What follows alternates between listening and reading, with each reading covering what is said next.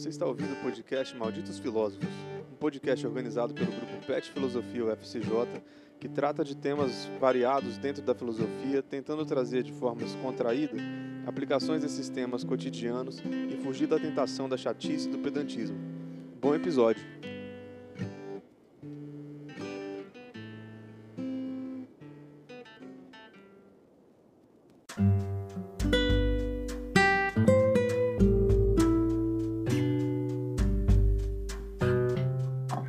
Nossos canais de contato para lembrar vocês são o e-mail petfilosofia.ufsj.edu.br e o Instagram, arroba petfilosofiaufsj. Não deixe de conhecer também os outros projetos do Pet Filosofia, apresentando filósofos peripatéticos, cinefilosofia e Sociedade dos Filósofos Vivos que estão nas nossas redes e o Boletim Cogitans no Facebook. Sejam todos e todas muito bem-vindos, bem-vindas ao podcast Malditos Filósofos. O Malditos Filósofos é um podcast do PET Filosofia, UFCJ, um projeto do PET Filosofia, e que tem como objetivo discutir filosofia de uma forma mais, digamos, menos acadêmica, menos séria, mais descontraída, mais. É, menos é, parecida com um artigo científico, a gente pode dizer assim. Mas, e nesse podcast, nós temos aqui três participantes, três participantes de cadeira cativa aqui no podcast. É, cada um vai se apresentar aí, eu vou falar para vocês falarem o nome, de onde estão falando, para todo mundo saber. Mas recebam nossas boas-vindas, todos os ouvintes. E, bem, vamos começar apresentando cada um, né? Eu sou David de Mello, sou graduando em Filosofia pela UFSJ e sou um membro do PET Filosofia. Sou graduado também. É, moro em São Paulo no momento e sou pibidiano também. É, também estou programa de iniciação à docência na universidade. E é isso. Tudo bom, galera? É, eu sou o Pedro e assim como o David e o Lucas, eu sou graduando em filosofia e participo também do PET. E aí, no momento, eu estou falando de São João del Rei, Minas Gerais, embora eu seja natural de São Paulo. Então, caso vocês escutem eu puxando um pouco o R, não se assustem. É, eu sempre tive vontade de perguntar isso, então agora está respondido. Então, se, se Ah, é- Lucas, mas isso não é tanto o problema, porque eu também morei, apesar de ter nascido em Goiás e atualmente ser filha de mineiros, estar morando em São João del Rei, é, eu também fui criada em São Paulo, então eu também vou puxar do R também.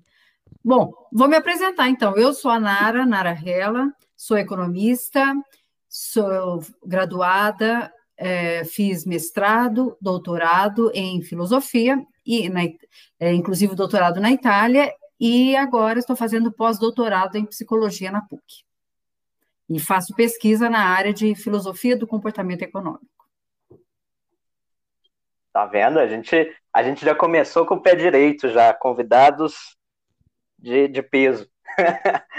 É, Mas Você então, não falando, mas você não está falando de peso de tamanho de gordura, não, né? não, de peso, de peso acadêmico, de peso acadêmico. Ai, ai. Mas então é isso. né, todos nós nos apresentamos. Eu, Pedro e Lucas somos os cadeiras cativas e a Nara é a nossa convidada de hoje, que a gente trouxe aqui para falar justamente sobre essa última coisinha aí que ela falou que a gente quer entender o que, que é filosofia do comportamento econômico. Então, Nara, vamos começar com a pergunta básica: o que, que é filosofia do comportamento econômico? Pois é, a filosofia do comportamento econômico, se eu for resumir é, numa frase, seria é, pensar a economia comportamental através de uma abordagem filosófica.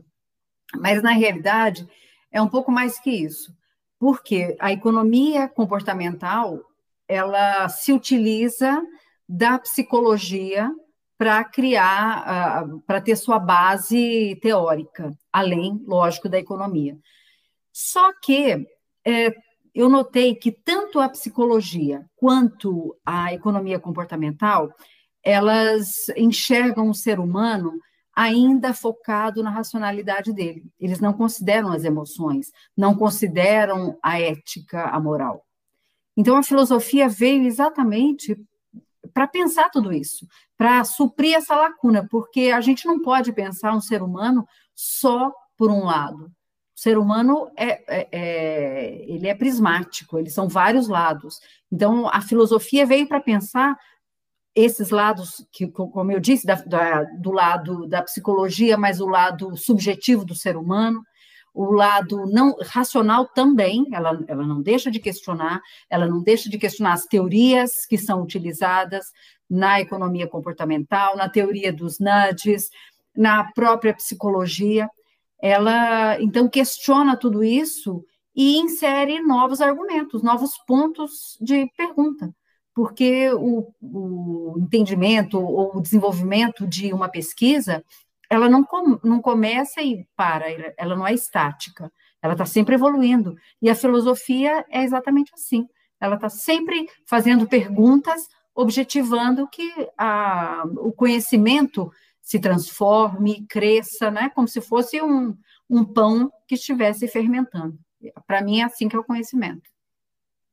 Expliquei? Deu para entender, mais ou menos? Deu, deu para entender. Algum, alguém de vocês dois aí quer fazer uma pergunta agora? Falar alguma coisa?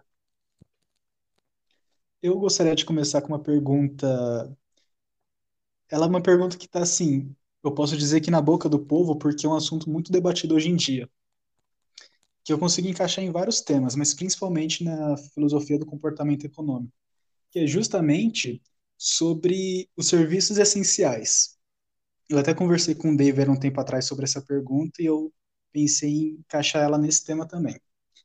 É, que a gente sabe que o, o Estado, o governo, ele tem aquela visão dos serviços essenciais é, um pouco mais limitada, eu gostaria de dizer assim. Afinal de contas, é, funcionam supermercados, hospitais, padarias e basicamente é isso. Aí varia de município para município. Eu gostaria de perguntar para a Nara se essa visão ela seria exclusivamente econômica. Afinal de contas, algo que não necessariamente seria essencial para mim pode ser o ganha-pão de outra pessoa.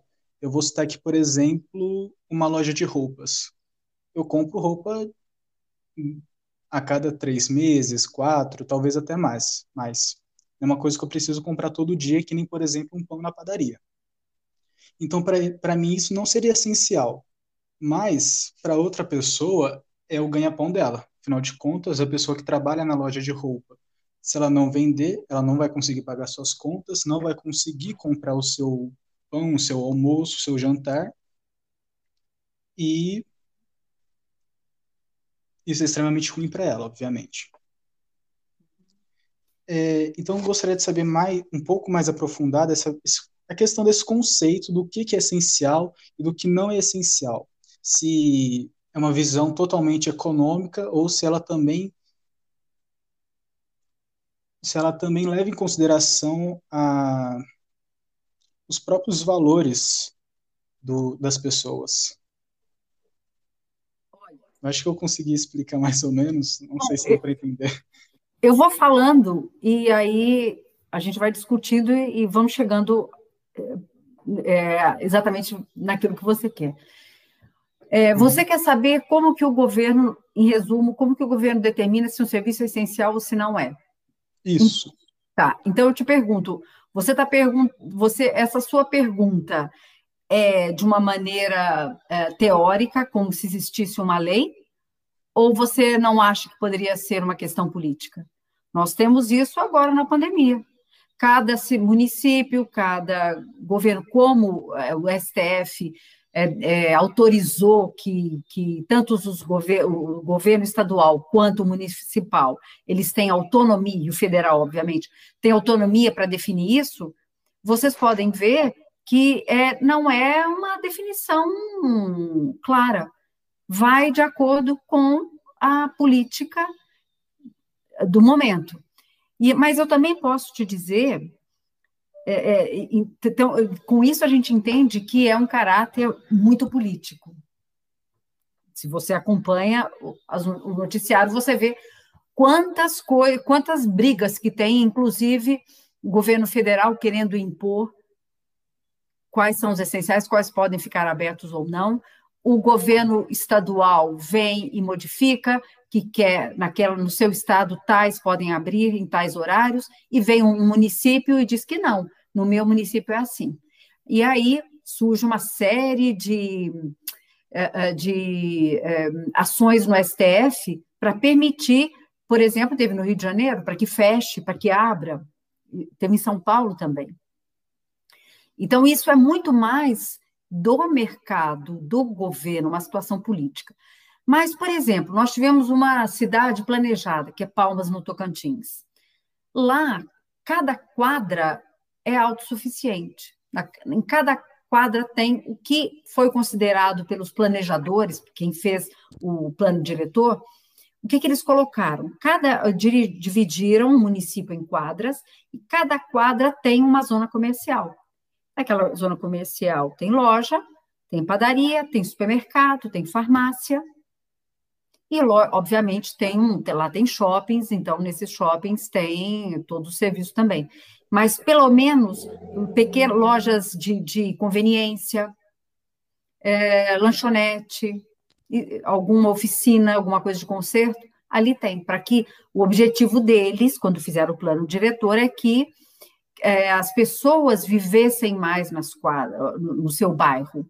Lá se chama quadras, mas é o seu pequeno bairro.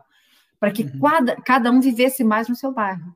E que, e que com isso é, fizesse que o, o, o, a zona mercadológica ali se desenvolvesse, priorizasse os mercados, o mercado de bairro. O mercado que eu digo é padaria, restaurante e tudo mais, né? Sim. Então, que fosse para que ele para que pudesse aumentar o crescimento econômico, para que viabilizasse o crescimento econômico, porque está agindo diretamente naquelas pessoas que estão ali próximas do consumidor. Então, aproxima o consumidor do, é, do fornecedor.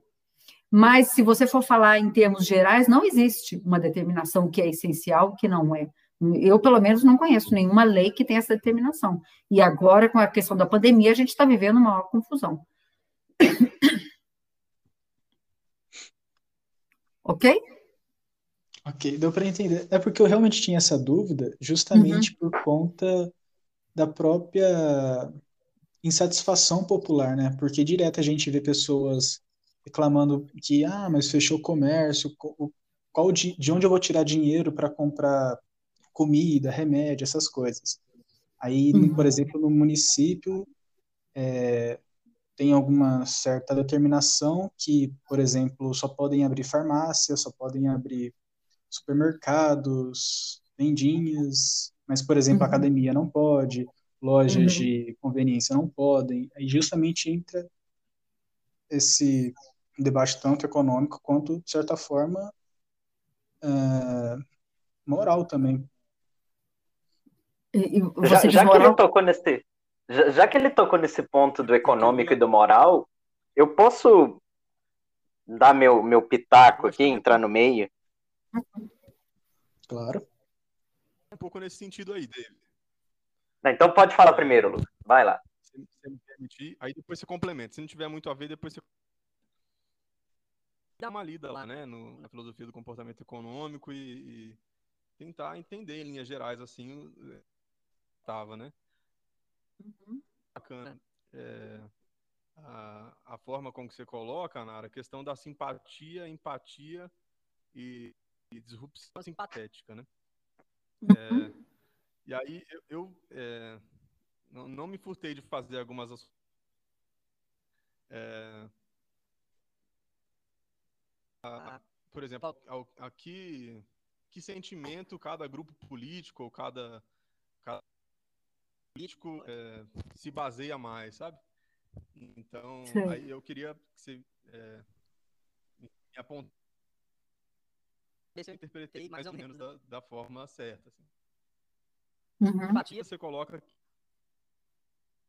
empatizar com o sofrimento é, da pessoa é, a empatia é você tentar sentir o que o outro sente, então, no caso, é, estruturais, no caso da simpatia, pelo que eu entendi, você simpatiza com o sofrimento, mas é, você tem alguma liberdade, você não, não, não se coloca sua, né, na, na, na, tentativa de problema, é, ou sofre na empatia, pelo que eu entendi, é uma camada mais abaixo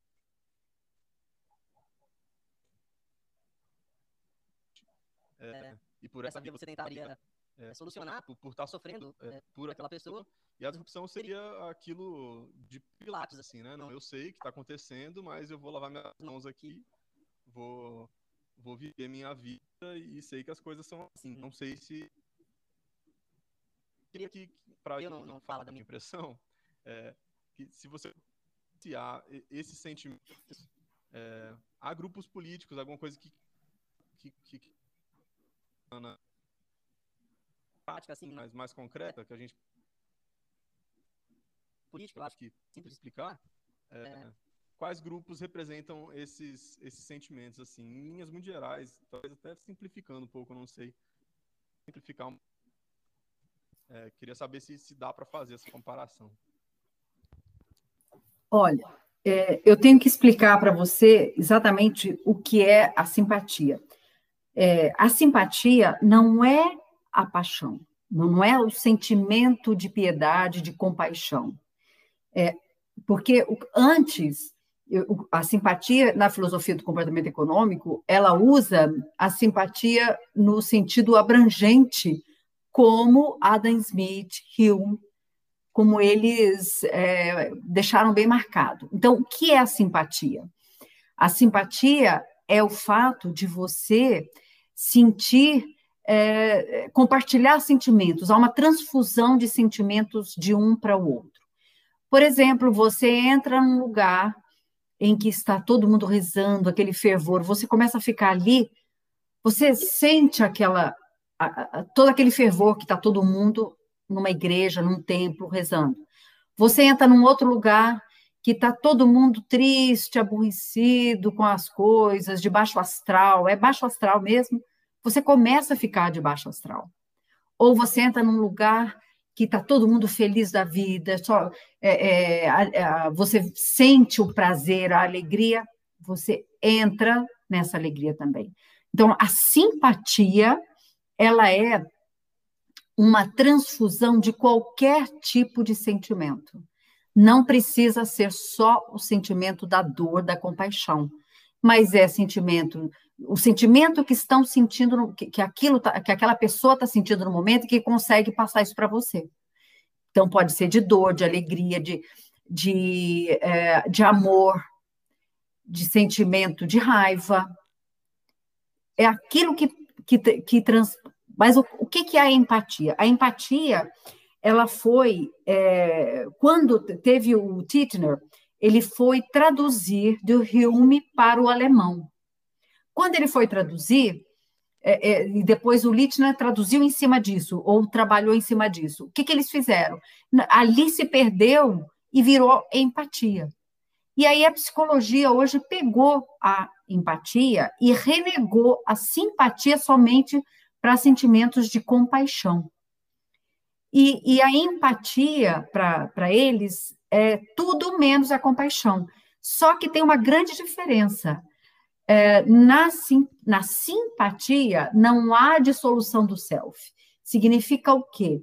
Eu vejo que você está sofrendo, por exemplo, se você perdeu seu filho, e eu conheço seu filho, conheço você, eu sou madrinha do seu filho, por exemplo.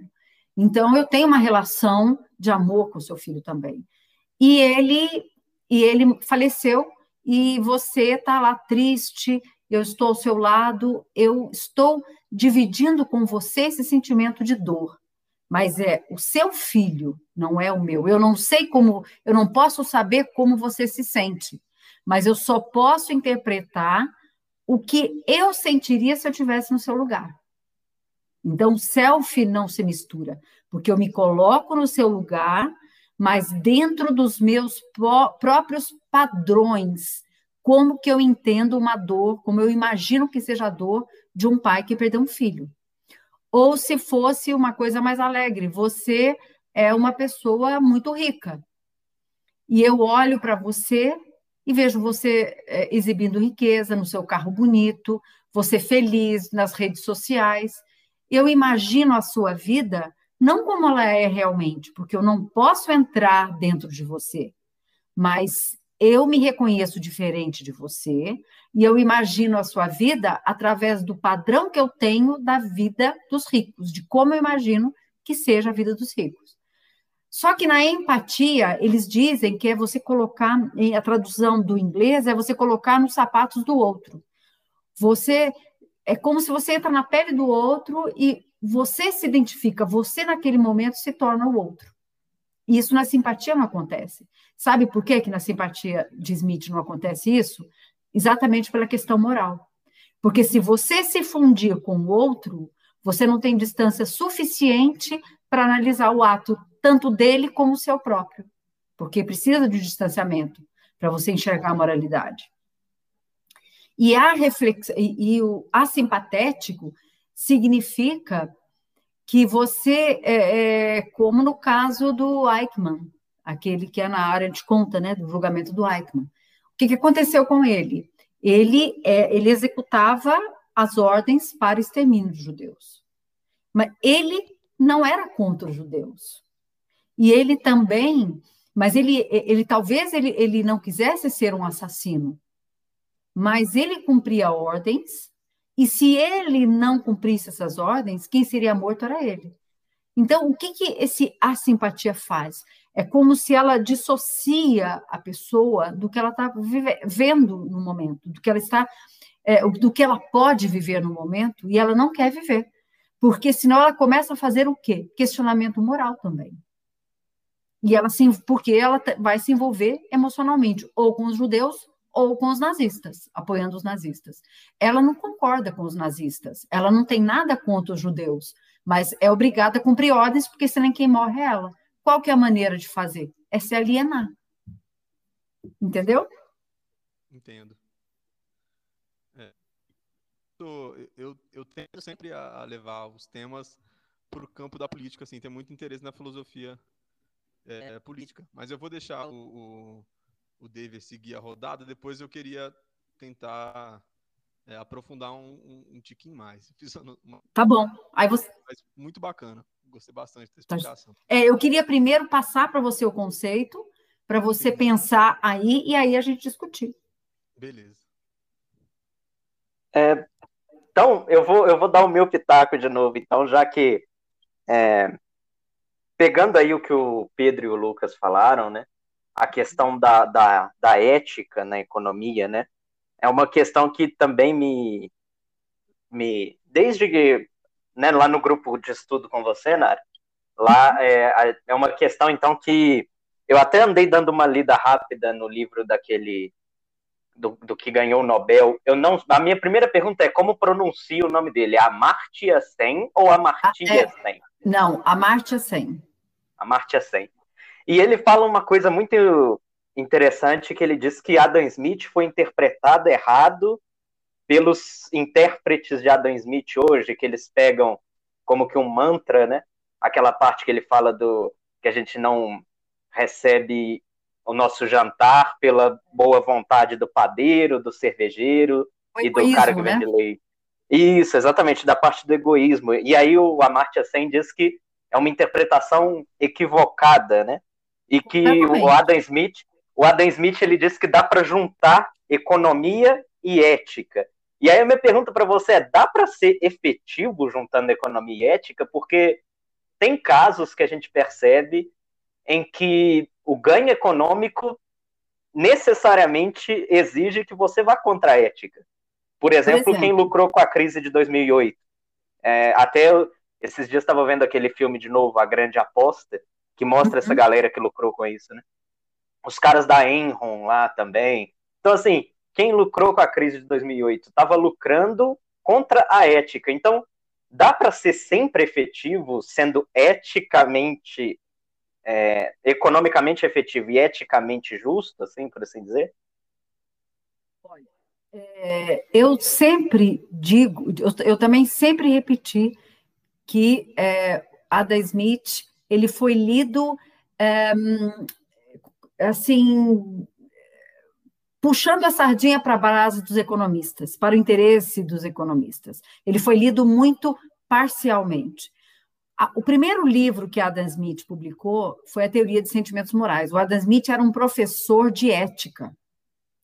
Então, é, ele fez questão do primeiro livro dele, é um livro sobre ética, sobre o comportamento do ser humano, então, é, principalmente o comportamento econômico.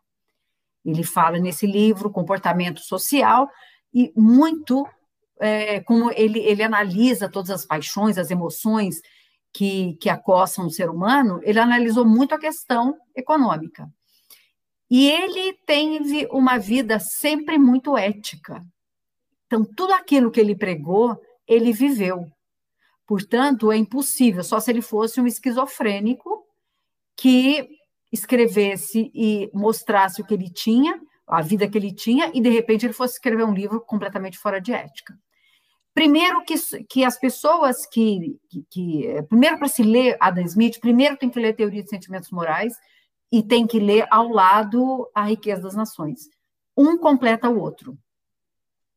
Segundo, dentro da própria riqueza das nações, ele explica é, comportamentos que hoje são analisados na, na economia comportamental, na psicologia é, econômica também. Em 1759 ele já falava disso.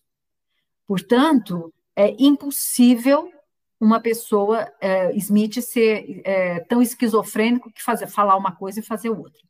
Bom, muito bem, a questão do egoísmo é o que a economia fez. A economia, principalmente a economia neoclássica, no final do, do, do, do 1800 e pouco para diante, a economia puxou de Adam Smith eh, e a neoclássica porque volta à leitura dos clássicos. Então foi buscando aquilo que interessava para ela, para construir a teoria dela, para embasar a teoria dela. E Adam Smith, eles pegaram esse pedaço aí, não é por, pela benevolência do cervejeiro, é, do padeiro e do açougueiro que você vai ter seu jantar, mas é apelando para o interesse deles. O interesse, ele nunca falou o egoísmo, ele falou interesse. O que isso significa? Se você analisar mais à frente dos livros dele, ele fala das trocas mercenárias. Mercenária é aquilo que troca por dinheiro, que faz alguma coisa pelo dinheiro. Mas ele explica o seguinte: como que uma sociedade vai evoluir se não for por dinheiro? Se cada um não tiver seu interesse? Ele, ele, ele, Smith é o precursor da, da divisão do trabalho. Antes, ele é que mostrou a importância de, de um, por exemplo, se for produzir um sapato, não pode ser uma pessoa só tira o couro do animal, cria o animal, tira o couro, trata o couro, corta, costura, o nível de produção dele vai ser muito baixo. E, além do que, ele, ele, é, é ele pode, nas partes, não ser especialista. Se ele, se um só cuidar de curtir o couro, outro só de modelar, outro de cortar, outro de costurar, outro de pôr sola, cada um vai se especializar naquilo. E vai não só produzir mais, mas vai poder produzir em melhor qualidade, porque cada um está fazendo uma parte. E é exatamente essa que é a base da questão do interesse, que cada um cuidando do seu interesse, cada um vai produzir bem.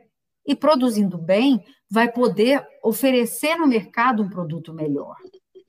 Essa é a questão. Para ele, se cada um cuidar de si sem egoísmo, e essa não é a palavra que ele nunca usou, ele usou interesse, não usou egoísmo, nem no inglês está como egoísmo. É, se cada um tiver o seu interesse de produzir, de melhorar na, sua, na sua parte produtiva, vai oferecer um produto melhor, que vai ser melhor no mercado e que vai poder ser vendido não só no mercado local, mas para outro mercado também.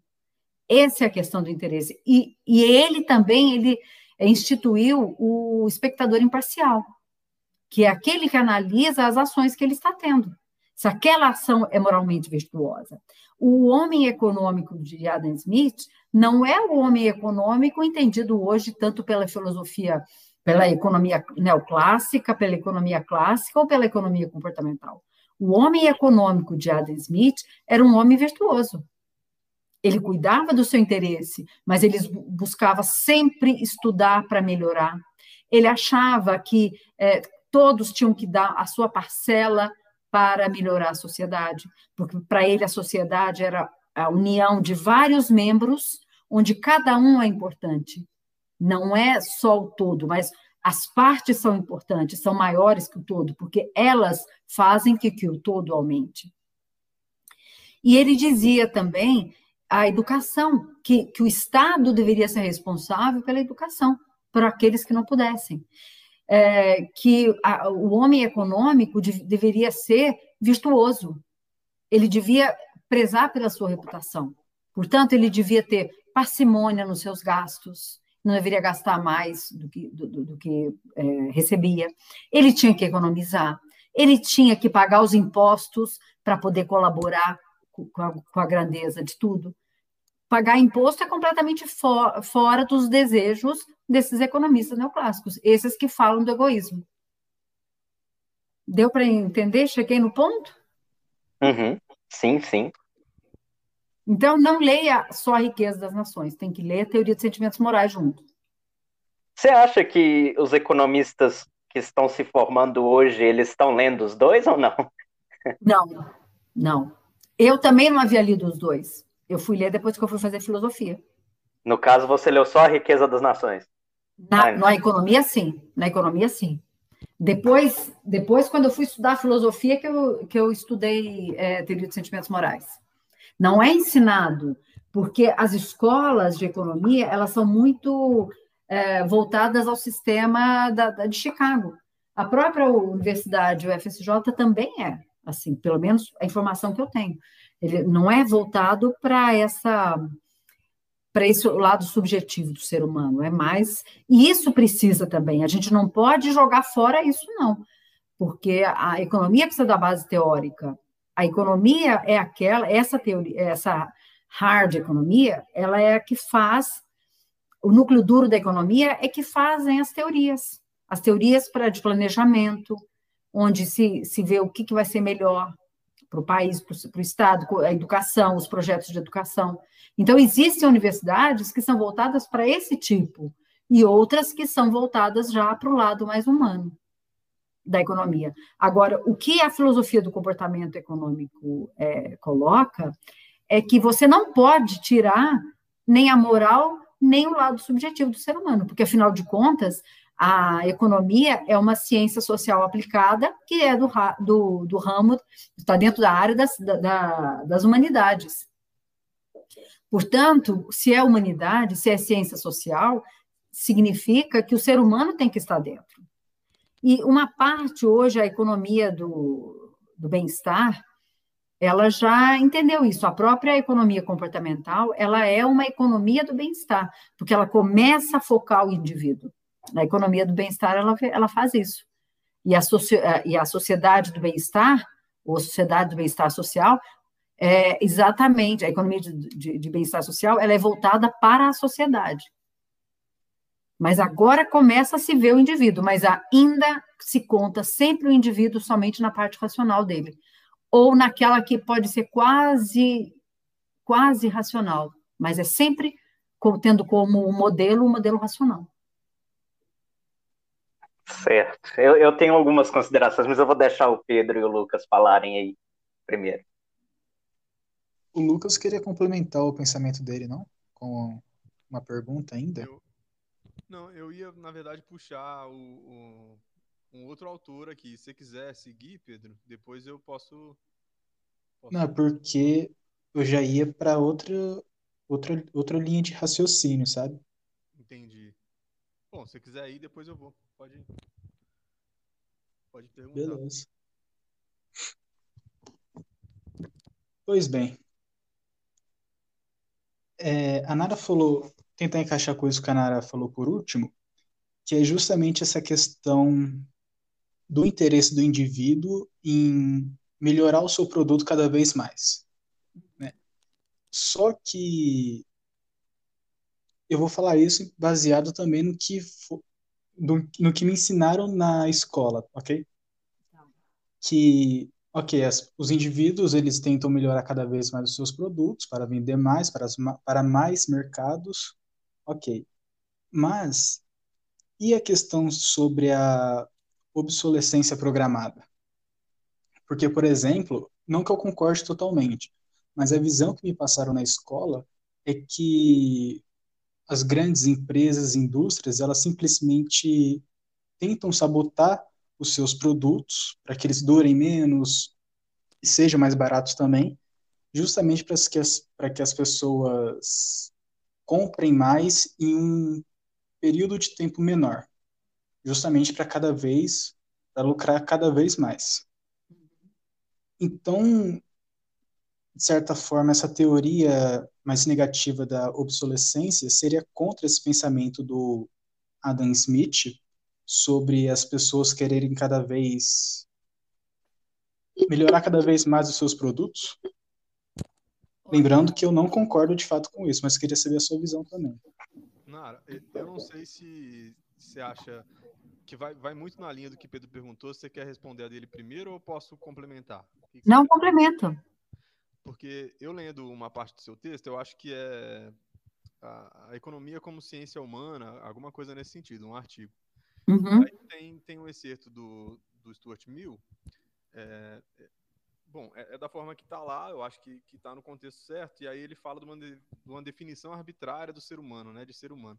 Uhum. Obter a maior soma de coisas necessárias, é, de conveniências e luxos, com a menor quantidade de trabalho e abnegação física exigidas para poder obtê-las no estado existente do conhecimento.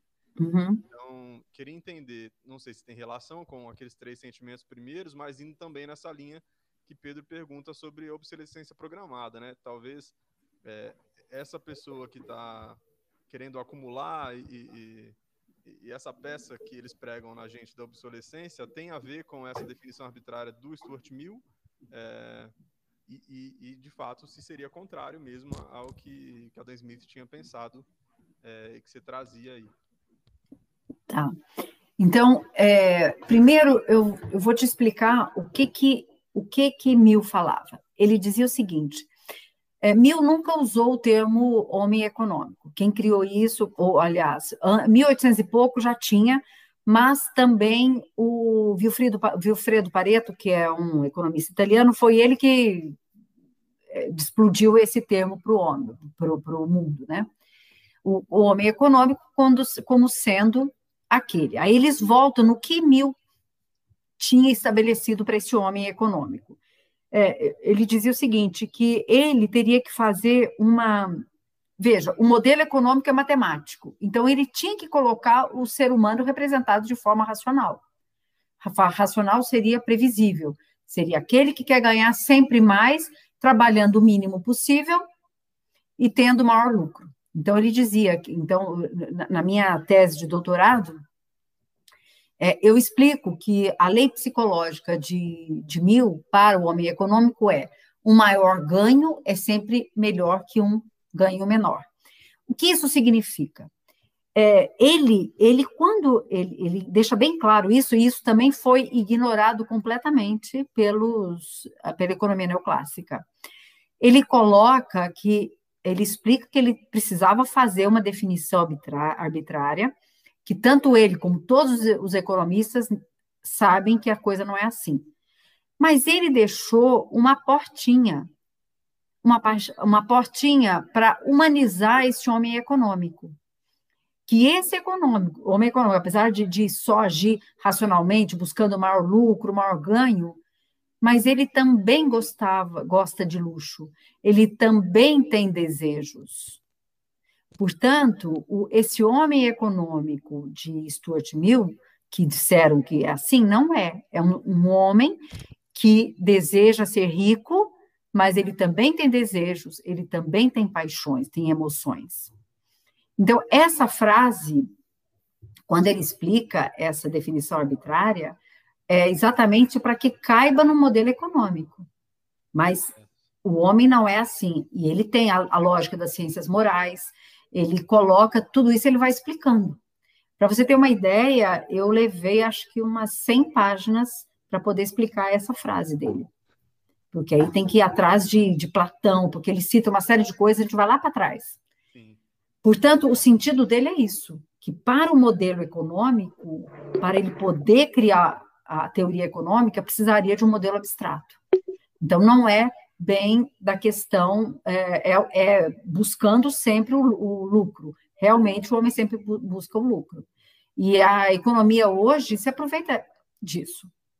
Aproveita porque é, a gente vê que até na, na, parte emocional do ser humano, o ser humano também quer todo o conteúdo simbólico que tem a riqueza. Por quê? Porque isso é, isso faz parte da natureza humana. É o que disse o próprio Stuart Mill, que é uma parte da característica, uma característica da natureza humana. Muito bem. Agora voltando para as empresas. As empresas, é, eu me lembro que quando eu era criança nós tínhamos uma máquina de lavar roupa. Pois a minha irmã, bom, eu tenho 61 anos, essa máquina de lavar roupa, eu me lembro desde que eu tinha seis anos de idade, se eu não me engano. Essa máquina de lavar roupa, até pouco tempo, estava na casa da minha irmã, porque essa máquina não quebrava. Mas o que acontecia? A máquina, ela não tinha outras, outras tecnologias, ela foi ficando obsoleta. Era, a máquina só lavava, ela só tinha lavagem leve e pesada. Hoje tem uma série de coisas, entra, entra põe sabão, faz uma confusão de coisas. É, então, o mundo vai mudando por conta da tecnologia. E vão colocando materiais mais leves. Obviamente, é, muitos equipamentos, eles querem que, que não dure muito. Só que hoje esse conceito mudou, porque não é... ele é, Na época da economia neoclássica, era tudo mecânico. Então, era o conceito de durabilidade mecânica. Hoje é tecnológica. Como que eles fazem isso? Antigamente, eles poderiam até é, fazer com que produtos durassem menos para você ser obrigado a comprar. O que, que eles fazem hoje? Eles fazem a, a, a obsolescência do, do produto na forma tecnológica. Eu tive que comprar um celular porque o meu celular não cabia as coisas mais que a tecnologia vinha. Para eu poder ter o iTalking no, no celular, eu tive que comprar esse celular, porque o meu celular antes, que dava para mandar o WhatsApp, que dava para telefonar, dava para tirar fotografia, mas não servia, porque a tecnologia mudou. Então, essa é a nova forma, porque o ser humano mudou também. A obsolescência não é mais mecânica, ela é mais tecnológica. Mas isso existe, sem dúvida alguma. Isso é, é, é, eles, eles chamam isso de um hit hedônico. É o termo econômico para isso. É, você começa a criar necessidades de ter, eles criam em você necessidades. E às vezes a própria tecnologia força você a ter essa necessidade. Porque se pensar bem, você não precisa ter um telefone fixo, você não precisaria de, de você teria um meio de comunicar. Só que hoje tudo é feito através do celular. Uhum. Ofertas de emprego, é, Instagram, é não sei o quê. Eu não tenho Instagram, não tenho Facebook, ainda me recuso a entrar nisso, por enquanto, né? Não sei até quando, mas enfim. Mas é, acaba que você fica fora do mundo. O mundo te isola se você não, não participar disso. Então, é uma a modernidade da obsolescência. O David, só, só Ela... complementar um, um pouquinho antes de você continuar, hum. é, que o David quer, quer perguntar mais coisas, mas é, pensando nessa, nessa abstração, né, o nível de abstração que o, que o Stuart Mill coloca desse, dessa definição arbitrária, é, uhum. é, pensando assim o lugar que ele se colocava, né, um, um homem europeu e tal. É, e aí eu queria, não sei, tentar fazer uma, revela uma, uma, uma relação.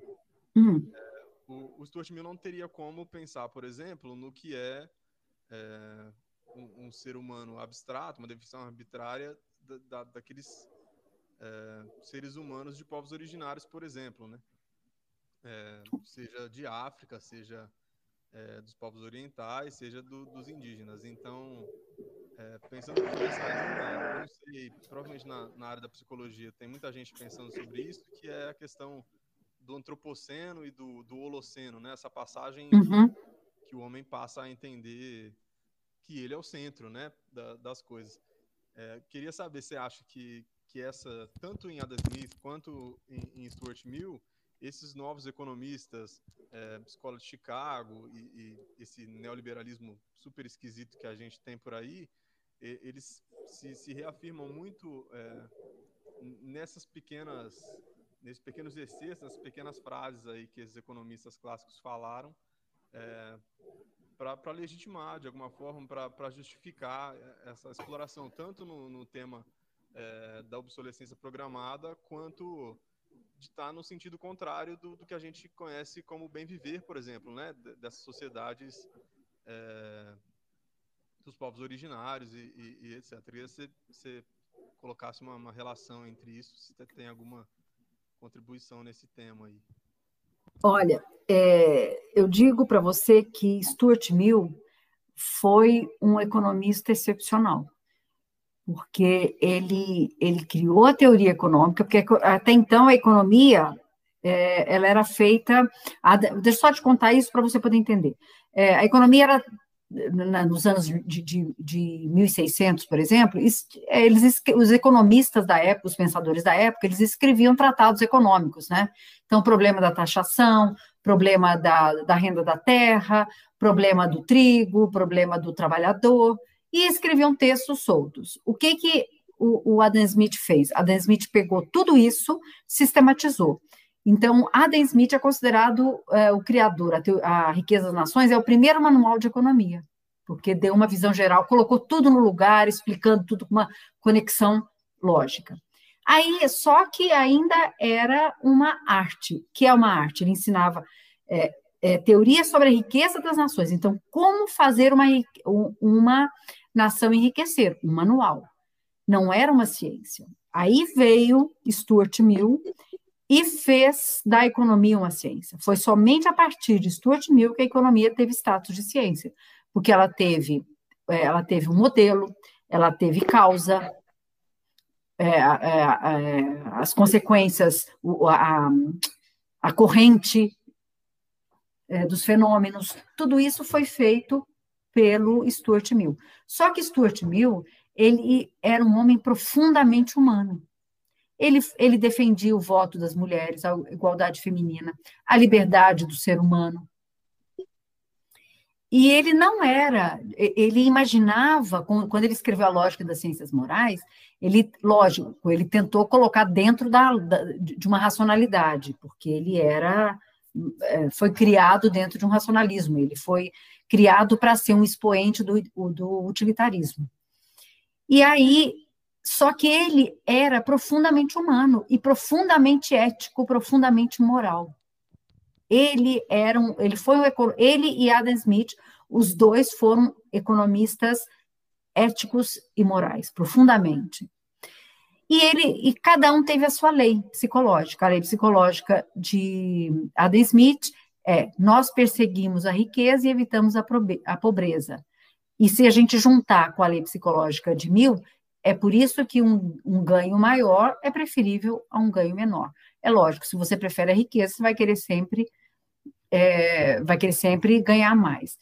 Só que é, se você pega uma faca, essa faca ela serve para você fazer uma cirurgia, serve para você cortar legume, os legumes na cozinha, mas serve para matar. Portanto, o que se fazem, a interpretação, as interpretações que são feitas de uma mesma frase ou de uma mesma ideia, cada um usa como instrumento que quer. E ela, conforme ela é manipulada, ela pode servir de argumento para uma tese espúria. E, e na economia neoclássica, para eles, eles só pegaram aquilo que interessava. Eles só pegaram aquilo que era importante para eles para fundamentar a, a, teoria racional, a teoria da escolha racional, a, a, economia, então, ela deve ser movida pela razão, a economia não tem nada a ver com a ética. O Anthony Robbins, que é um clássico também da economia, principalmente da economia neoclássica, ele dizia: ética é uma coisa, economia é outra. Se, se, se por exemplo, é, eu sempre cito esse, é, é, esse exemplo, se um governo resolve uma política que nós vamos pegar todos os, os velhos doentes e vamos eliminá-los, a economia, como a economia, fala para mim, que, que, faz um planejamento, como eu posso fazer para atrapalhar a vida dos velhos para eles morrerem mais depressa. Os economistas são capazes de fazer esse tipo de planejamento, porque eles podem não ser éticos, eles são capazes de fazer planejamento de qualquer coisa, como economista. E é isso que a, a economia neoclássica prega. Agora que estamos começando a sair né, disso, mas isso ainda é muito enraizado. Em Chicago ainda continua assim.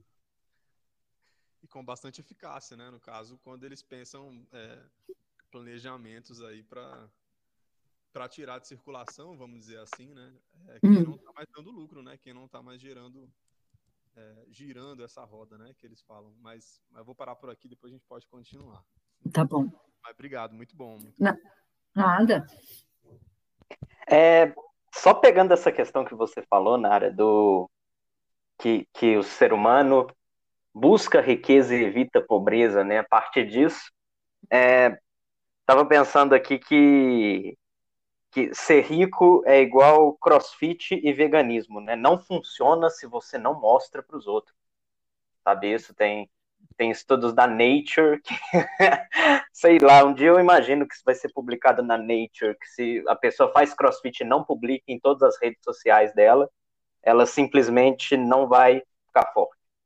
É, tem que publicar uma foto levantando um pneu de trator. Mas, enfim, é, a ideia né, do, do, do Adam Smith de. É do Adam Smith que você disse, né? De é, a gente ser atraído pela riqueza né, e ter esse repúdio à pobreza. Isso é algo que está inscrito na nossa natureza ou é algo que foi colocado pela sociedade, sei lá, tipo, a culpa é do Rousseau nesse caso, né? Alô, Fábio, um abraço para o Fábio. Falar mal do Rousseau. Falar mal do Rousseau aqui, mas a culpa é do Rousseau, da gente às vezes acreditar que as coisas ruins é, vieram da sociedade, sabe? Mas a ideia então, que eu quero dizer é isso. Se é, essa, essa vontade de se mostrar, igual a gente vê perfis de Instagram, de gente se mostrando com iates e mulheres seminuas, e se isso é algo que está na nossa natureza, essa atração, porque, de certa forma, a gente tem indícios disso antes mesmo do capitalismo. Né? Você pega a Ilíada, o Aquiles tem uma escrava que é um troféu para ele, e toda a briga dele com o com o Heitor, com o Heitor não, com o com o chefe lá do, dos, dos gregos, que eu não me lembro. Agamenon, lembrei. Toda a briga dele com o Agamenon é porque o Agamenon toma escrava, que era um troféu para ele, então ela era esse símbolo de poder né, dele. Então, isso está inscrito na natureza ou isso é algo da sociedade? Como que funciona isso? Olha, é, é, eu, antes de tudo, quero falar uma coisa para vocês. Essa lei de Smith e essa lei uh, de, de Stuart Mill são leis da, da filosofia do comportamento. Isso tudo eu desenvolvi na minha tese de doutorado. Você não, vocês não vão achar isso em outro lugar, ok? Aí eu estou tô publicando artigos, já tem estão no prelo para ser publicados exatamente isso. E eu tenho um livro publicado também sobre isso. Então, são coisas que eu pesquisei e, e assim, entrei na, na, todos os livros dos dois autores, todos os que eles foram influenciados, estudei muito sobre isso para chegar nisso tudo e com argumentos. Então, eu não, não simplesmente afirmei, eu mostrei argumentos, ok? De onde que eles mesmos disseram, como eles mostravam, tudo isso. Então, é, deixar claro que isso aí foi uma, uma é, é, uma não é uma descoberta, mas é uma argumentação que é base da filosofia do comportamento econômico, ok? Muito bem. Então vamos lá. Vocês sabem que hoje a economia, é, antigamente a economia clássica ela se apoiava na mecânica. Hoje a economia se apoia é, na antropologia e na biologia. Então, para eu responder essa sua pergunta, eu tenho que ir na antropologia. e ir a Veblen, Thorstein Veblen. Muito bem, o que, que é?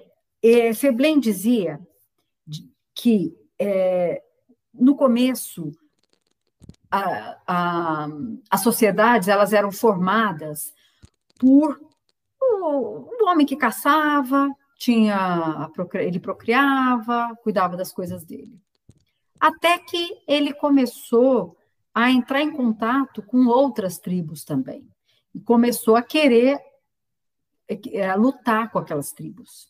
Quando ele lutava com aquelas tribos, eles tinham o botim, que a gente diz botim, que é o rescaldo, que eles, que, que eles se apropriam do outro, né? Então, viram escravos, eles se apropriam das mulheres, é, dos seus potes, dos seus, das suas ferramentas. E isso começou como um troféu. Então, aquilo que eles estavam tendo foi para a sociedade como troféu. Então, eles lutavam para ter os troféus. E ali começou a exibição dos troféus. Não bastava só vencer, eles tinham que mostrar o troféu. As mulheres eram troféus, as armas eram troféus, a, os utensílios eram troféus, a produção que, de trigo, se é que eles produziam, das sementes, do que seja, também eram troféus. Então está, você me perguntou se é da natureza humana. Isso vem lá de muito longe não sei quantos milhões de anos atrás, em que nós começamos a colecionar nossos troféus. Porque isso, o que, que, que acontecia na tribo?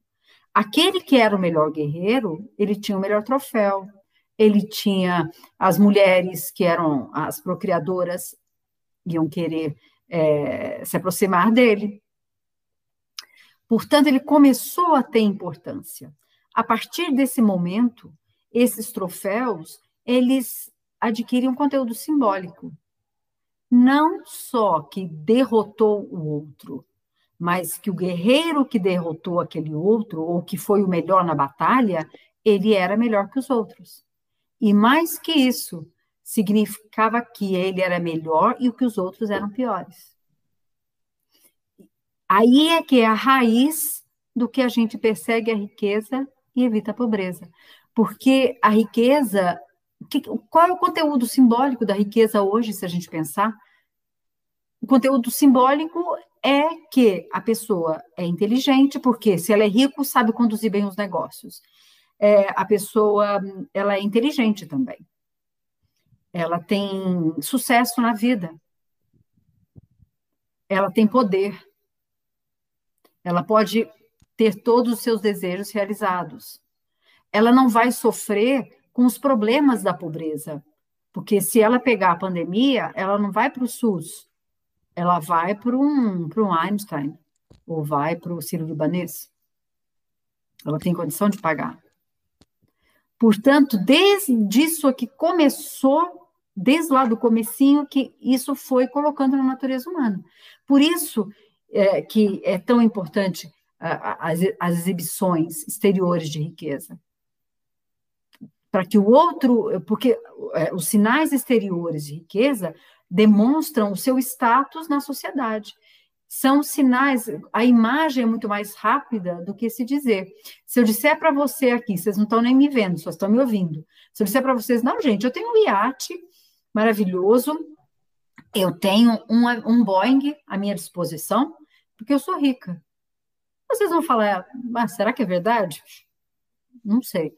Agora, se vocês me veem é, entrando num Boeing, se eu falo para vocês e vocês me veem, às vezes não precisa nem falar, vocês me veem num Boeing, vocês me veem num carro, numa McLaren maravilhosa, andando por aí, ou num carro da Tesla, que hoje é o sonho de consumo, é o, o carro da Tesla. Me vem num, num carro da Tesla, usando joias, fazendo, postando que eu estou em viagens maravilhosas. O que, que vocês vão dizer? Imediatamente aquela imagem já vai é, não, a Nara é rica. Porque a imagem tem uma, é, a, a, a, imagética é mais for, forte que a verbalização. Só que a sociedade cada vez exige mais. E o ser humano, ao mesmo tempo que ele quer demonstrar a riqueza dele, ele tem uma ansiedade interior, que ele precisa aplacar essa ansiedade, ele precisa ser aceito. O ser humano na sociedade hoje, que é uma sociedade binária, computador, que o computador é um, um e zero, um e zero. A gente tem que raciocinar assim também, tomar decisão na base do um e zero. Por isso que a gente é tão enganada, enganado com a, a, o marketing é farto nisso, né? Então a gente nessa, nessa sociedade rápida, como é que eu vou fazer? Eu preciso, eu preciso, é, eu tenho uma baixa autoestima, eu preciso suprir diariamente a minha autoestima. O que, que eu faço? Eu não tenho isso, então eu vou aparentar. Eu vou usar as redes sociais, o poder das redes sociais. Eu não preciso dizer para você, olha, eu tenho uma Ferrari, mas se eu postar uma foto do lado de uma Ferrari lá que está parada, eu não preciso falar nada. Todo mundo vai falar, ah, a Nara é rica mesmo, lá, ela está na frente de uma Ferrari. Porque a imagem é muito mais forte. Portanto, é, o ser humano hoje, por que, que ele busca a riqueza? Por todo aquele conteúdo simbólico que, que a riqueza significa. Tudo aquilo, tudo aquilo que ela demonstra. Exatamente para suprir a, a, necessidade que hoje, é, nessa sociedade é, binária que nós vivemos, fluida, a gente precisa, a gente não sabe quem somos, onde estamos nisso tudo, nesse meio global que nós estamos. Eu quero me destacar. E aí eu preciso fazer isso para poder suprir a minha baixa autoestima. Todos nós, não, não, talvez nem tenhamos baixa autoestima, talvez a gente nem sabe, saiba que autoestima a gente pode, possa ter. Ok? Sim, isso, isso até, de certa forma, enquanto você falava, eu pensava, isso explica, de certa forma, por que, que pessoas muito ricas ainda querem ganhar mais dinheiro, né? É, Porque é. se fosse só subsistência o negócio, aí você já tinha para sua subsistência, estava bom, não precisava mais.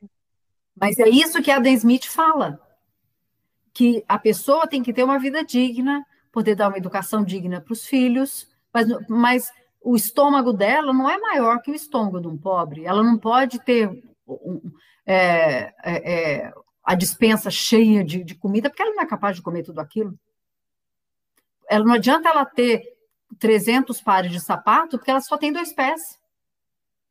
Como é que ela vai usar os 300 pares de sapato ao mesmo tempo?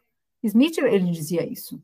Ele achava que todo mundo tinha que, a economia tinha que servir para que o ser humano pudesse ter uma vida digna, para que ele fosse virtuoso na sociedade. Porque é exatamente na sociedade que a gente, que a gente experiencia, que a gente coloca é, em prática a, a virtude.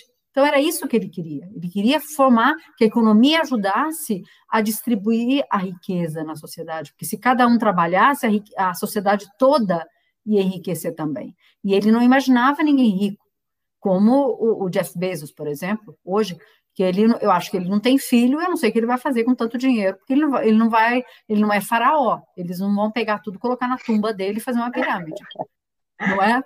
Então, é, é uma coisa, aí é outra vaidade, é a vaidade de estar tá sempre querendo mais, sempre inovando, e ele está disputando com o dono da, da Tesla, para ver quem vai mais. E, nessa, é, e agora está entrando o cara da Virgin também.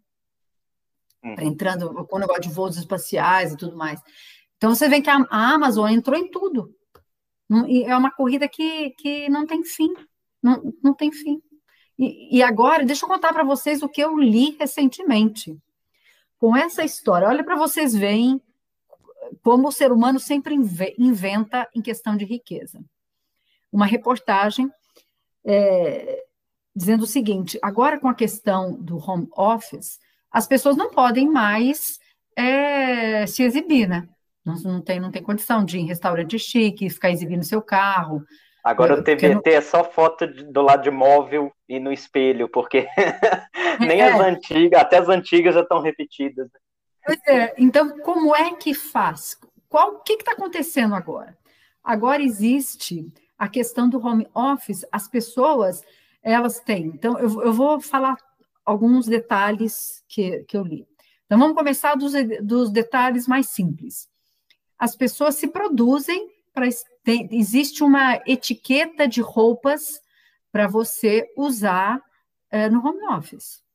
Então, você procura então, já existe a aparência ali no home office. Tem maquiadores para quem vai aparecer no home office. A pessoa tem que estar tá fitness para aparecer no home office.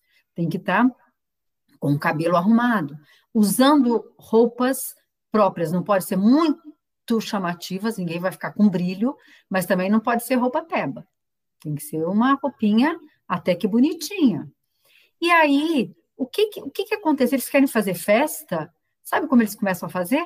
Eles encomendam um jantar gourmet, é, é, assim, uma festa, vamos supor, umas, salgadinhos maravilhosos com queijos e vinhos. O que, que eles fazem? É meu aniversário? Vamos supor que hoje seria meu aniversário. Eu ia mandar entregar pacotes gourmet para vocês também. E a gente ia celebrar meu aniversário juntos.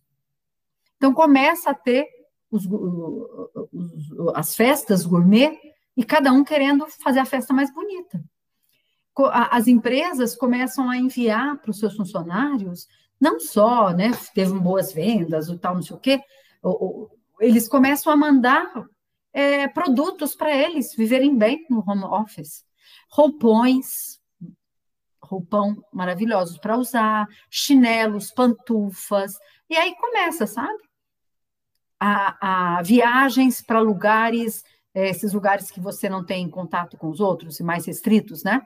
Viagens para esses lugares em que você possa, viagens curtas que você vai de carro. E começa a mandar presentes. Portanto, agora existe um. É, eles procuram um novo padrão de ostentação. E o que é mais engraçado que fala é que eles não, como eles não podem ficar ostentando muitos carros e tudo mais, mas eles já têm o desejo deles, é comprar o carro da Tesla. Eles não podem, eles não podem ter o eles não querem, ele termina assim. Eles não podem exibir o avião deles. Mas agora, então, eles já discutem o carro da Tesla, fazem, querendo comprar. Algumas mulheres compram bolsas que custam 50 mil reais, que é um absurdo que você sair com essa bolsa na rua, alguém rouba, vai vender na esquina por 20 reais. Então, essas bolsas que custam 54 mil reais, eu estou no meu home office, muito assim, despretensiosamente, eu esqueci a minha bolsa ali, mas todo mundo vai ver a marca de ó da minha bolsa, a marca Louis Vuitton da minha bolsa. E assim começa. A arrumação da casa não é só para ter aconchego, mas é para ostentar a minha arrumação. É cuidadosamente pensada para não ser é, ostensiva, mas chamar atenção. Certo. É. Pedro, alguma consideração? É, a Nara justamente respondeu de uma forma ou de outra uma pergunta que eu já ia fazer antes. Mas dá para complementar um pouquinho, que é justamente essa questão da que a gente vive um culto à nossa própria imagem, né? Que a todo momento a gente quer mostrar que estamos satisfeitos com o nosso corpo, com a nossa casa, com o que a gente tem. E eu acho que isso também vai entrar bastante naquele debate entre o ter e o ser, que a pessoa o que ela a pessoa tem é, mostra que o que ela tem é o que ela é. Então, se ela tem um carro da Tesla, por exemplo, se ela tem uma mansão, um celular de última geração, acaba parecendo que ela tenta mostrar que ela é melhor do que a outra, por exemplo. Mas será que ela realmente é? Aí entra nesse debate também, eu acho. É, entra, inclusive, é, é, num debate assim maior. Duas coisas que eu quero falar. Primeiro, a questão, a pessoa não vive um culto ao corpo dela, às coisas dela, a si mesma. Ela, ela vive um culto ao outro, porque ela tem que se mostrar ao outro. Portanto, ela vive dentro dos padrões que o grupo dela é, determina que, são, que sejam os padrões. Os livros que leem, o restaurante que frequenta, o tipo de roupa que usa, os assuntos são determinados pelo grupo. Então, ela não vive o culto ao corpo dela, ela tenta se conformar, ou seja, conformar é entrar na forma do, do grupo.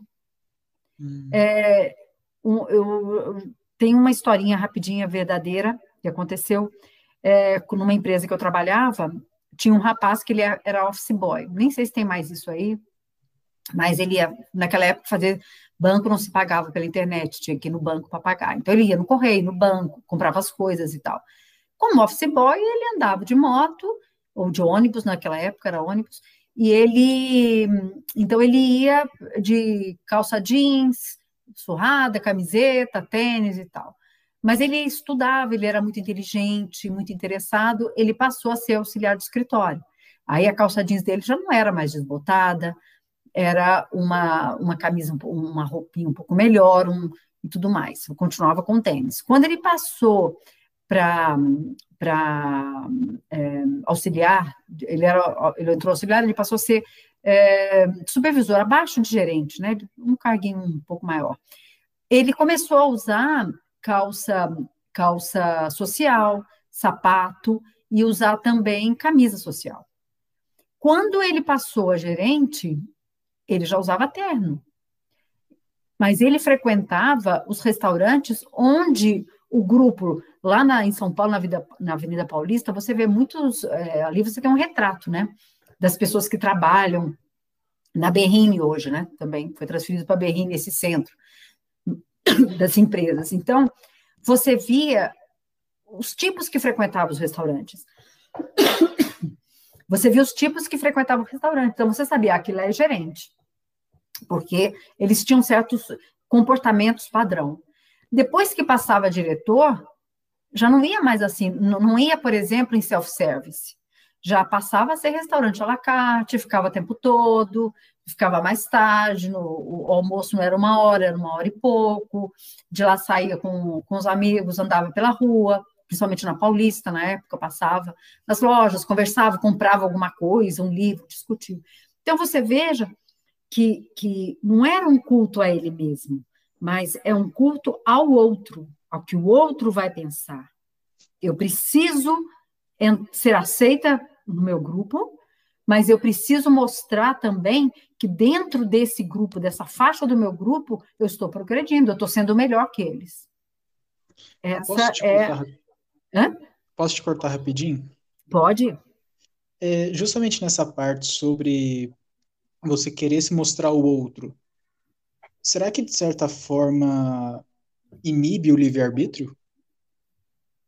Porque já que eu estou querendo me mostrar para outra pessoa que eu tenho isso, que eu sou aquilo, às vezes eu não estou agindo por mim mesmo, mas só para agradar outra pessoa, não?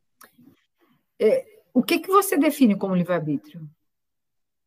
Seria se bem que eu não sei se existe de fato livre-arbítrio, né? Porque. Porque... Olha, entramos, entramos, na viagem, entramos na viagem. Porque é o porque... seguinte: é, você não está acessando o livre-arbítrio, porque ele escolheu fazer aquilo. E ele Mas escolhe pode... como fazer também, né? Exatamente, ele está sendo manipulado. Tudo bem. Mas ninguém chegou para ele, colocou uma arma na cabeça dele e falou: você agora não vai usar mais calça jeans, você vai agora usar a calça social.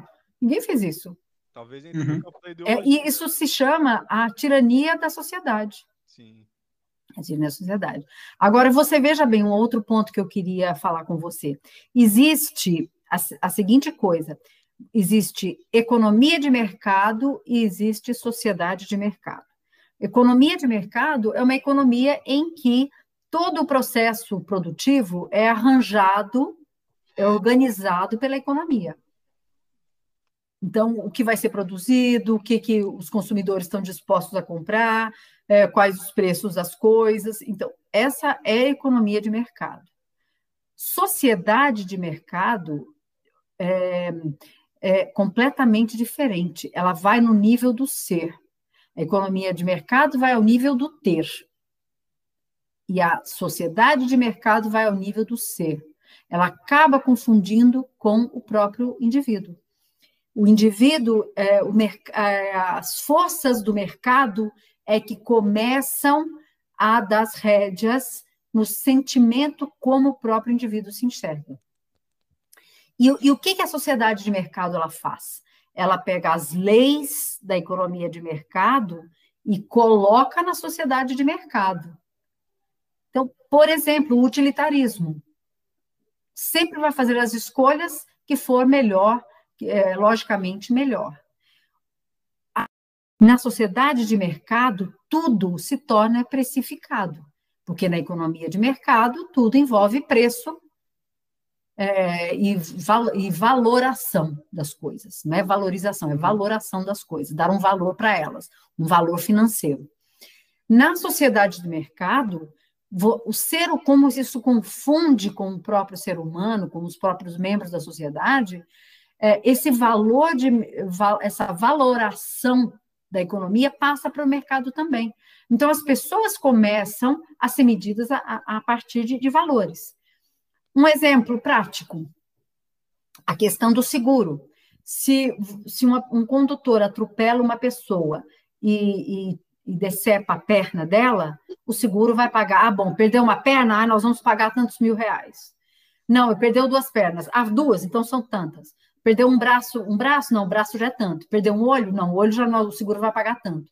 A pessoa começa a ser medida a partir de valores. É, e aí se essa sociedade de mercado ela evolui muito, de repente vender órgãos vai valer a pena. Eu tenho dois rins, eu estou precisando de dinheiro, vou vender. E isso está acontecendo no Afeganistão. É, muitos europeus, americanos, eles compram dos afegãos um rim. Porque os afegãos, eles, eles têm uma sociedade completamente destruída, né? A cidade de mercado deles é destruída. Eles vivem em dívida para eles poderem pagar as dívidas dele, o que, que eles fazem? Vendem uns rins, um rim. Não, depois eu vou poder trabalhar e tal. Ele pega o dinheiro, paga a dívida, fica sem nada. E ele não pode trabalhar, porque eh, se ele tem um rim só, ele não, ele não vai conseguir produzir tanto, não vai ter tanta força para trabalhar, se ele tivesse os dois rins. Ele, ele precisa de um período de recuperação muito longo. Ou seja, ele volta para ser pobre do mesmo jeito. E aí eu pago para. Eu, eu não, te, não posso ter filho, eu vou pagar para comprar um bebê. Então você veja o que, que, o que se torna a sociedade de mercado. Aí também te responde aquilo que você estava me perguntando. Sim. Não a outra pergunta. Uhum. Que aí é que tem que entrar a moralidade, sabe? É por isso que, a, que o comportamento econômico ele tem que ser analisado com seu cunho moral também, que é o que a filosofia do comportamento econômico está fazendo. A gente tem um grupo de pesquisa e esse grupo de pesquisa é, ele abrange várias coisas. Pode tanto a parte teórica da economia comportamental, na questão de como é, que são feitas as escolhas, quanto a, parte ética, quanto a parte das emoções, quanto, a, a, tudo isso a gente estuda na filosofia é, do comportamento econômico. Quem quiser se juntar ao grupo é muito bem-vindo. Esse grupo, inclusive, já está no Lattes. Então, quem quiser fazer parte dele, só me conversa, entrar em contato comigo. Mas um grupo efetivo, um grupo para escrever, para apresentar trabalho, para publicar, para apresentar em congresso, Hoje está fácil porque está tudo online. Portanto, é, meu convite está aí de pé e se precisa, alguém quiser fazer algum trabalho sobre isso, alguma pesquisa, eu posso orientar. E tem o Rogério Piccoli também que está dentro. Somos nós dois que coordenamos esse grupo de pesquisa. Inclusive, deixar registrado aqui que o Rogério Piccoli tem que participar um dia com a gente. Ah, eu acho muito. É, ele para falar das emoções e da ética, nossa. Vou... Sim, sim, justamente. Já que é... nós o, o Piccoli aqui, eu vou, vou, só recuperar uma coisa da ética. E, e, aproveitando que a gente falou um pouco de casa também, né? Aí eu pensando um pouquinho aqui sobre desenvolvimento sustentável, né? Aquelas, acho que 17 medidas da ONU, uma coisa assim. É, e aí recuperando alguns conceitos, né, da antiguidade, se for pensar oikos e cosmos e tal, é, tem aquela fala conhecida do Macron, né? Que ele fala que a nossa casa está pegando fogo. E, e aí eu queria que Nara falasse um pouco, é, talvez, da perspectiva do, da filosofia do comportamento econômico. Não sei se já, já, já tem se, se debruçado sobre isso, mas pensar o planeta como nossa casa, né? E como que, que, que essa coisa de você ostentar, né? A gente está falando agora há pouco de, de você ostentar agora em home office, é, a sua casa, a sua estante de livros, né? E tal.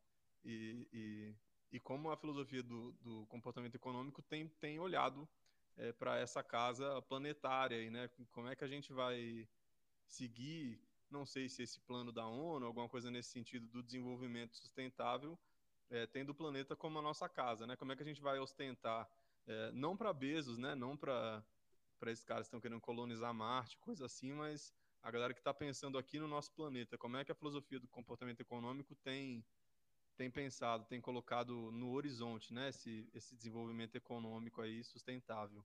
Queria saber se Nara tem alguma colocação a esse respeito. Eu, eu ainda não, não tem nada desenvolvido sobre isso ainda, mas eu te digo que hoje é,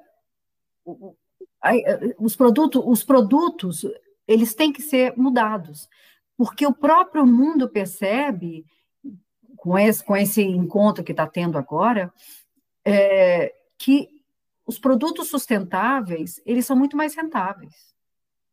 Os produtos sustentáveis, ele, eles garantem até um aumento de venda. Estou pensando agora puramente econômico, tá? Eles aumentam a, a venda. Você veja que se você vai, um exemplo bem pequeno, se você vai no supermercado e está escrito aqui, é, produto orgânico, você já paga um preço maior. Já todo mundo já está no inconsciente de todo mundo. Isso também é uma, um estudo econômico. Está no, no inconsciente do ser humano que certas coisas têm que se pagar mais, porque demandam mais trabalho, porque demandam é, mais atenção e mais cuidado. Quantas pessoas estão voltando para uma vida mais simples? Eu tenho um sobrinho, ele e a esposa, diretores de propaganda, de uma de agência de propaganda nos Estados Unidos. Ele ganhou prêmios europeus de propaganda. Não foi, não foi somente um. O que, que ele fez? Ele largou, juntou dinheiro, largou tudo isso. Hoje ele produz queijo, mel. Ele, ele tem uma agência de propaganda, ele continua tendo a agência de propaganda dele. Mas ele mora numa fazenda num sítio e ele produz, ele mesmo produz tudo isso. Portanto, existe uma consciência que é, você não pode ficar produzindo sem parar, porque daqui a pouco nós vamos precisar de um outro planeta, vamos precisar de Marte para poder caber todo mundo. Porque e, e, e o que é pior é que não falta alimento no mundo. O que acontece é que nós nós até produzimos muito mais, mas a gente desperdiça. E o alimento não chega para quem tem que chegar. Adam Smith ele dizia isso também. Ele, Adam Smith já previa uma economia globalizada. Ele dizia, isso está na riqueza das nações, ele dizia que se um, um, produto pudesse ser produzido em outro lugar mais barato, ou se aqui, é, produzindo ali desenvolveria as pessoas daquele lugar, deveria ser produzido lá e, e os outros países comprarem dali. E isso em 1759. Ele já tinha essa visão. Portanto, a economia, eu acho que a, que a, economia ela pode crescer, não existe uma separação de economia e preservação ambiental. Até porque, se for deixar do jeito que eles querem, cortando a floresta, daqui a pouco não sou, não, nem nós estaremos mais aqui. Aí eu tenho que acreditar com aquele pensador que eu esqueci o nome, que fala que o ser humano, na realidade, é uma doença sobre o planeta Terra, sobre o, o sobre o meio ambiente. Portanto, eu acho que é um fator a se pensar também, de como produzir melhor, até uma forma de você melhorar a vida do, dos outros. O, o Papa é, Francisco, na encíclica dele, ele fala sobre isso também. Ele fala que uma, uma interação, a economia voltada também para outros povos, para melhorar a vida dos outros povos. E aí, quando a gente pensa nisso, a gente tem que ir em conceitos muito mais profundos.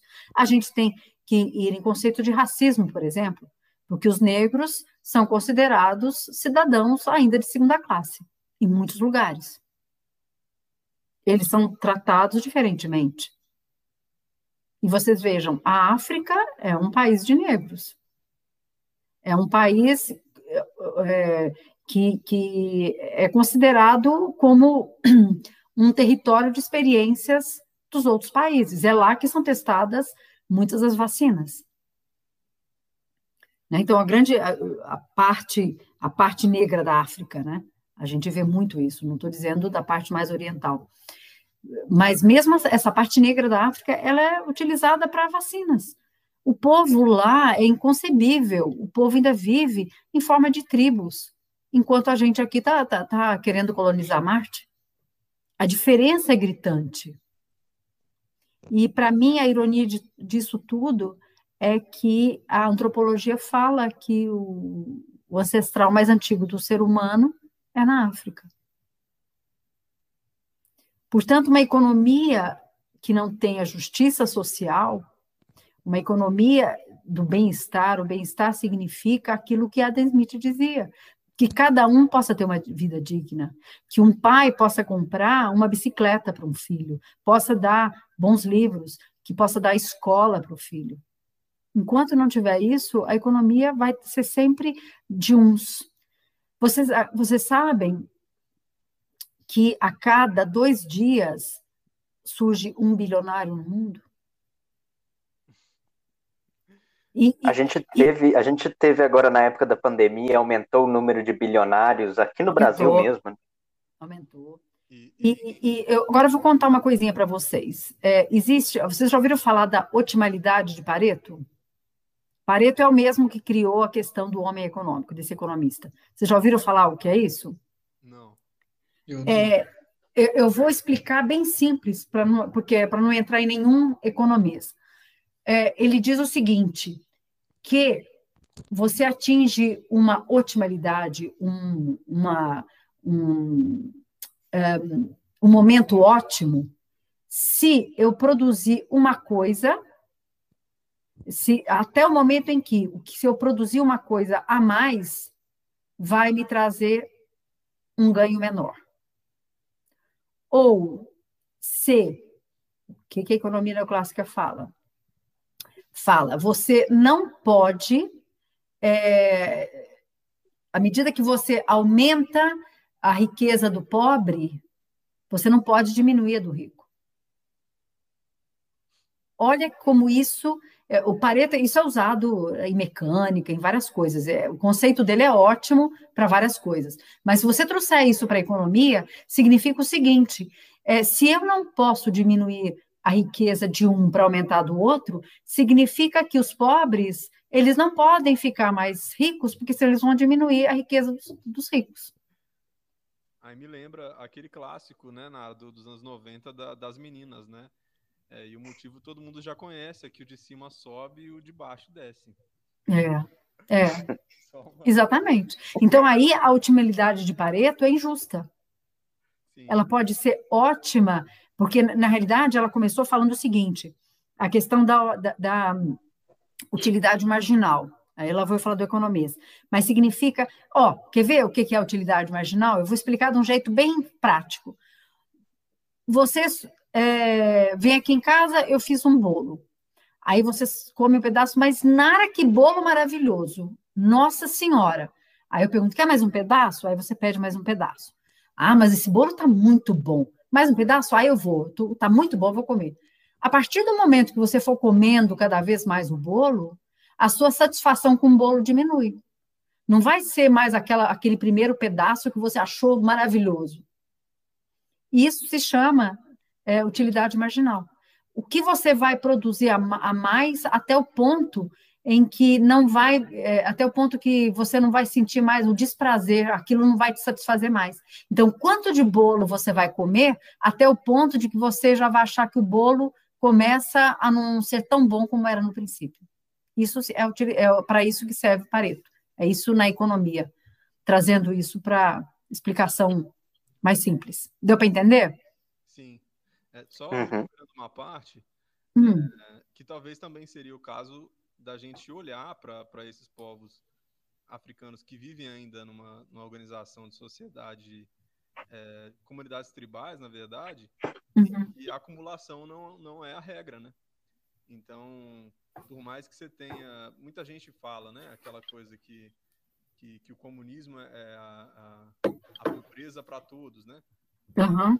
Só, que, só que talvez pensar na, na organização dessas comunidades tradicionais e, e originárias, é, seja também um, um, horizonte, né, a se pensar, porque é, mesmo nessa linha, por exemplo, Macron, né, Macron não é nenhum socialista, não é nenhum é, social-democrata, né, nem nada desse tipo.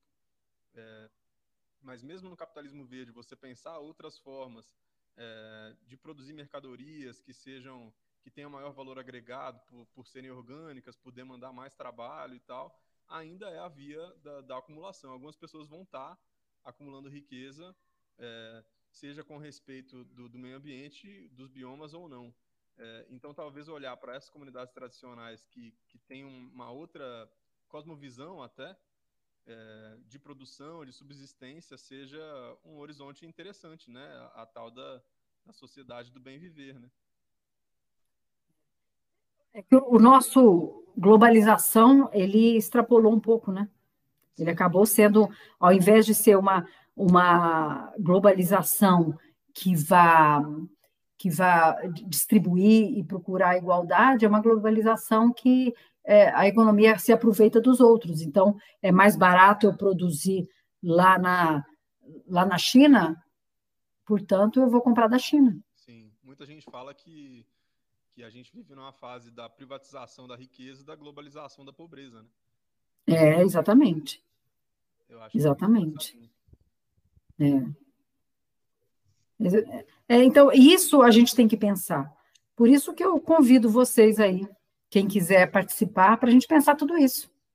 Essas questões, fazer. Mas, olha, é para pensar mesmo, escrever, participar, divulgar, colocar no site de pesquisa, que eu tenho, colocar no site da academia, que eu também tenho lá, o grupo de pesquisa.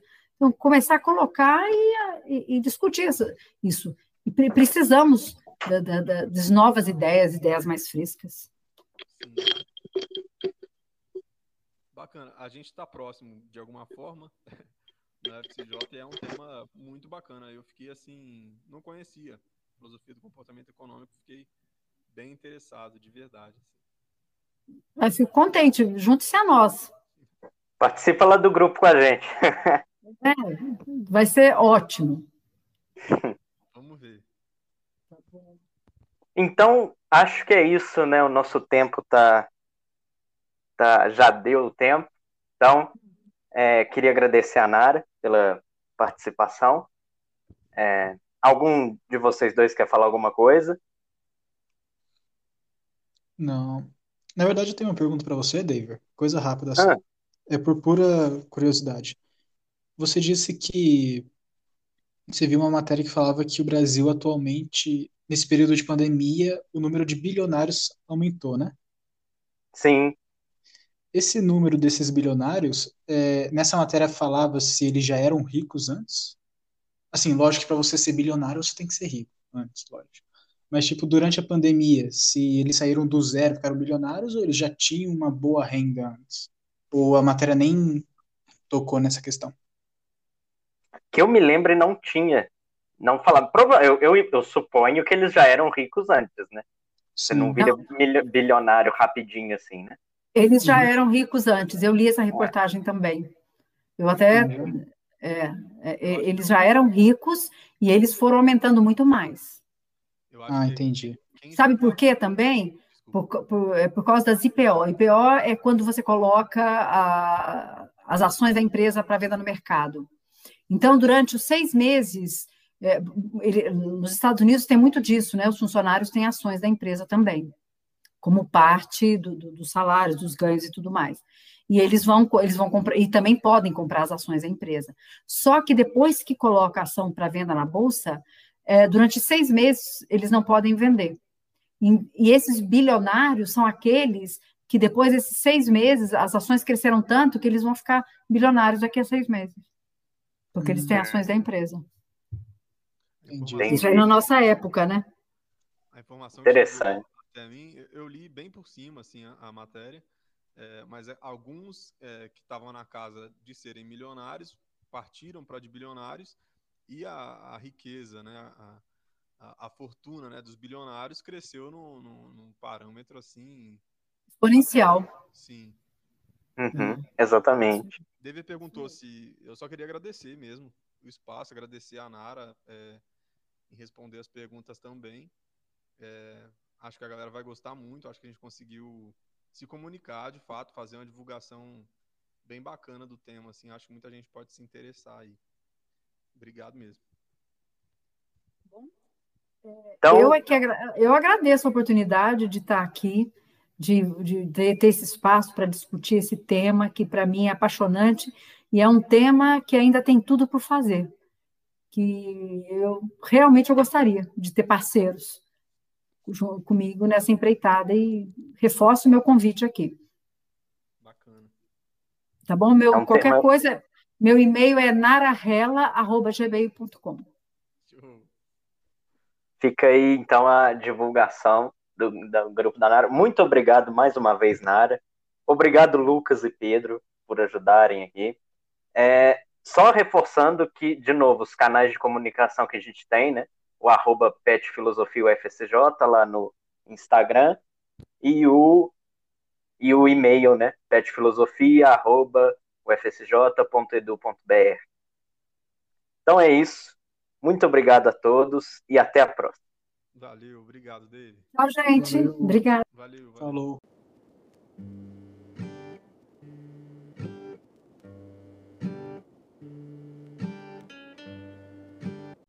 E por Porque que, que chamam é... malditos filósofos?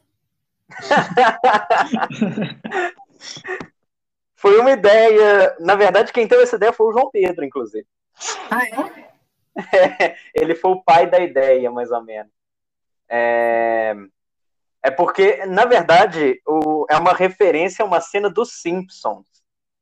Porque tem uma cena dos Simpsons que é o... aquele faxineiro que tem. Cê, cê... Eu não sei se você já acompanhou o desenho dos Simpsons. Já vi algumas vezes só, mas eu não sou Aquele muito... faxineiro ruivo da escola, um escocês, meio irlandês, escocês, não sei. É um personagem menor, assim, no, no desenho. E aí tem um episódio que ele fala sobre os comunistas, e aí ele fala que, tipo, comunistas são inimigos de comunistas, de capitalistas, de, de anarquistas, de qualquer pessoa. E aí ele fala, malditos comunistas acabaram com o comunismo. Aí a gente pegou essa ideia e botou um malditos filósofos. Porque os filósofos seriam os inimigos de todo mundo. Tá certo, é, é porque o filósofo realmente é. Eu tenho a filosofia como uma, aquela velha chata, né? Que fica tudo perguntando. Você está fazendo um negócio, ela vem, mas por que, que você fez assim? Por que, que é assim? Dá a impressão daquela velha chata, tia chata que vem amolar a gente. Mas a filosofia, Justamente. o papel dela é isso mesmo, é questionar, né? Justamente. Eu tenho a imagem do Sócrates, assim. Acho que é por, é, é esse é o maior motivo para terem matado o Sócrates. eu vejo o Sócrates assim, o Sócrates era um chato, não é porque ele é. mexeu com o poder de ninguém, nada disso, é porque eles achavam ele chato e resolveram matar ele. É. ah, legal.